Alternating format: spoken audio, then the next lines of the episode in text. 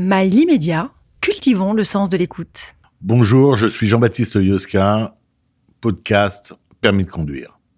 Nous allons évoquer l'ordonnance pénale. Vous avez été pris en contravention ou éventuellement en délit, et pour désengager les tribunaux, euh, la justice a décidé, il y a déjà quelques années, de créer des modes alternatifs euh, au euh, tribunal correctionnel ou au tribunal de police. Et au titre de ceci, la justice a inventé l'ordonnance pénale. L'ordonnance pénale, c'est un piège. Je vais vous expliquer pourquoi, mais surtout c'est une justice au rabais. C'est un piège pourquoi? L'ordonnance pénale, ça consiste à proposer une peine à un prévenu, soit en matière de contravention, soit en matière de délit, une peine sur papier. C'est-à-dire que vous allez être convoqué à une audience ou vous allez être parqué euh, à 5 ans dans une pièce où un délégué du procureur va vous donner un papier sur lequel il sera déjà inscrit une peine.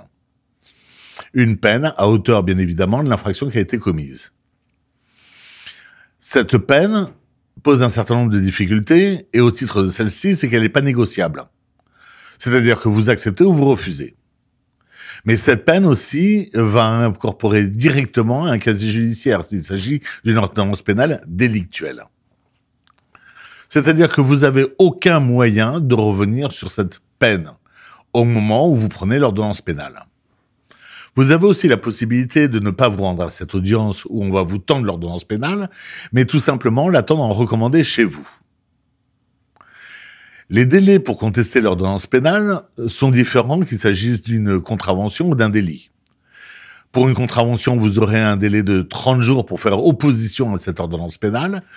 Pour un délit, vous aurez un délai de 45 jours. Alors comment on fait opposition? En se rendant directement au greffe de la juridiction avec votre pièce d'identité, avec l'ordonnance pénale, en disant que vous l'acceptez pas et que vous voulez être convoqué directement devant une juridiction pour plaider votre dossier. Vous pouvez aussi envoyer un recommandé.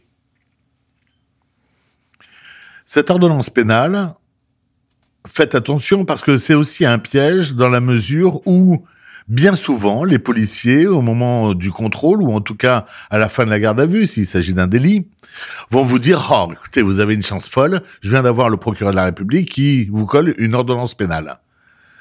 Oui, mais qu'est-ce que ça veut dire exactement? Ça veut dire que éventuellement les peines seraient moindres que si j'allais devant le tribunal correctionnel ou le tribunal de police?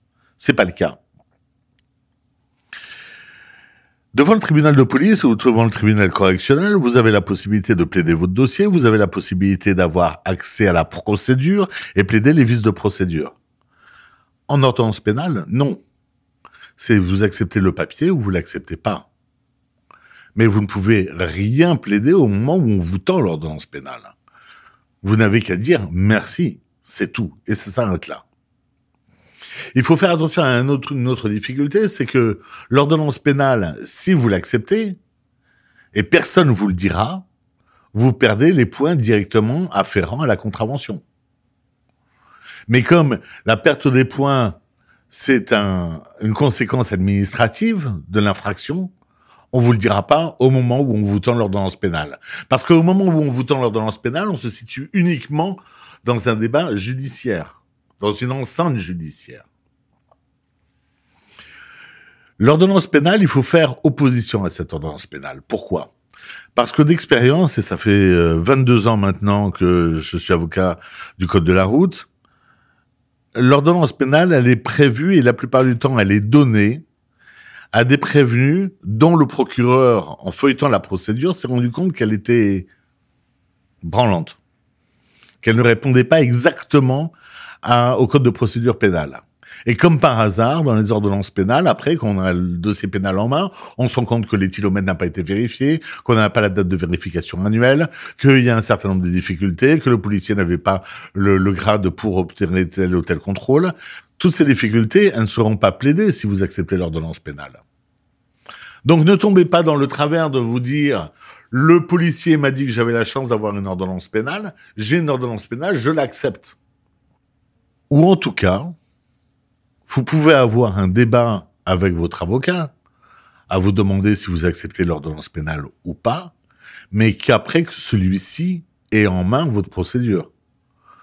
Parce qu'à l'étude de votre procédure, on va voir s'il est intéressant éventuellement d'accepter l'ordonnance pénale ou pas. Bon nombre de mes dossiers, une fois que le client vient en face de moi avec une ordonnance pénale, je demande la copie de la procédure, je l'ai, et à ce moment-là, à l'aune de la procédure, je suis capable de dire à mon client si l'ordonnance pénale est intéressante ou pas. Je peux aussi faire opposition à l'ordonnance pénale et demander le renvoi devant le tribunal de police ou tribunal correctionnel, tout simplement parce que j'ai besoin de temps pour récupérer des points, pour faire un stage. Et quand je serai convoqué éventuellement, une fois après avoir fait opposition à l'ordonnance pénale, quand je serai convoqué au tribunal, j'aurai tout à fait la possibilité de retirer mon opposition. Rien n'est définitif. Mais entre l'opposition et la convocation devant le tribunal, je vais avoir besoin de 3, 4 mois, 5 mois, 6 mois. Ces 6 mois qui vont me permettre justement de, de ne pas avoir une annulation du permis de conduire, de ne pas perdre mon permis de conduire. Une fois qu'on est convoqué devant le tribunal et qu'on a fait opposition à l'ordonnance pénale, on a enfin la possibilité de plaider les vices de procédure. Les vices de procédure qui sont dans le dossier pénal, vices de procédure qui étaient couverts par l'ordonnance pénale si on l'avait accepté. Donc vous voyez, l'ordonnance pénale, c'est plutôt un piège qu'autre chose. C'est un espèce de plaider coupable à l'américaine, on vous donne une justice, on vous rend une justice sur papier, qui ne permet pas le débat contradictoire, qui ne permet pas de plaider à la personnalité du prévenu, qui ne permet pas de plaider euh, la procédure, et qui ne permet même pas de demander la non-inscription au B2 au casier judiciaire. Cette possibilité, vous ne l'avez que lors d'une audience avec un magistrat, une audience du tribunal de police ou un tribunal correctionnel. Mais pas en matière d'ordonnance pénale. En matière d'ordonnance pénale, le casier judiciaire sera immédiatement entaché. Vous aurez une inscription au casier judiciaire si vous acceptez l'ordonnance pénale. En revanche, en faisant opposition, vous pouvez au moins sauver ça. Vous pouvez au moins dire au magistrat, écoutez, je suis taxi, j'ai besoin d'un casier judiciaire vierge. Si j'ai une condamnation au casier judiciaire, je ne peux plus être taxi.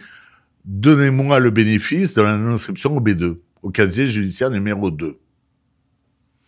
Vous avez un certain nombre de professions réglementées, ou si vous avez un casier judiciaire, vous ne pouvez plus exercer votre profession. Si vous acceptez l'ordonnance pénale, vous perdez le bénéfice, justement, d'un casier judiciaire vierge, et à ce moment-là, vous perdrez votre profession. Donc vous voyez, l'ordonnance pénale, c'est une justice expéditive pour faire de l'abattage. C'est une justice qui ne permet pas euh, de s'expliquer sur l'infraction, qui ne permet pas d'obtenir l'annulité de la procédure, qui ne permet pas d'apporter éventuellement en matière d'alcoolémie, des analyses sanguines qui prouvent que on ne boit plus, que le taux de gamma GT ou de VGM ou transaminase est descendu. Ça ne permet pas euh, d'apporter éventuellement des, euh, des actes médicaux, des rendez-vous médicaux avec un éditologue. Ça ne permet rien. Vous venez à la chaîne prendre votre papier et en l'acceptant, vous êtes condamné directement je milite pour que la justice soit rendue par, bien évidemment, des magistrats, mais humains qui écoutent, qui prennent en considération l'ensemble de l'individu, l'ensemble de la procédure, qui fassent de la pédagogie. Il n'y a pas de pédagogie en matière d'ordonnance pénale. C'est de la pédagogie froide où on vous donne une feuille de papier et puis vous avez l'impression que vous êtes euh, condamné, que vous pouvez rien faire ou pas grand chose. On vous dit vous faites opposition, mais quel intérêt, pourquoi, comment? Allez voir un avocat. Il vous expliquera exactement euh, comment se défendre après une ordonnance pénale, en combien de temps, ce qu'on peut avoir de mieux et en tout cas sauver votre casier judiciaire. C'était Jean-Baptiste Yosca podcast permis de conduire.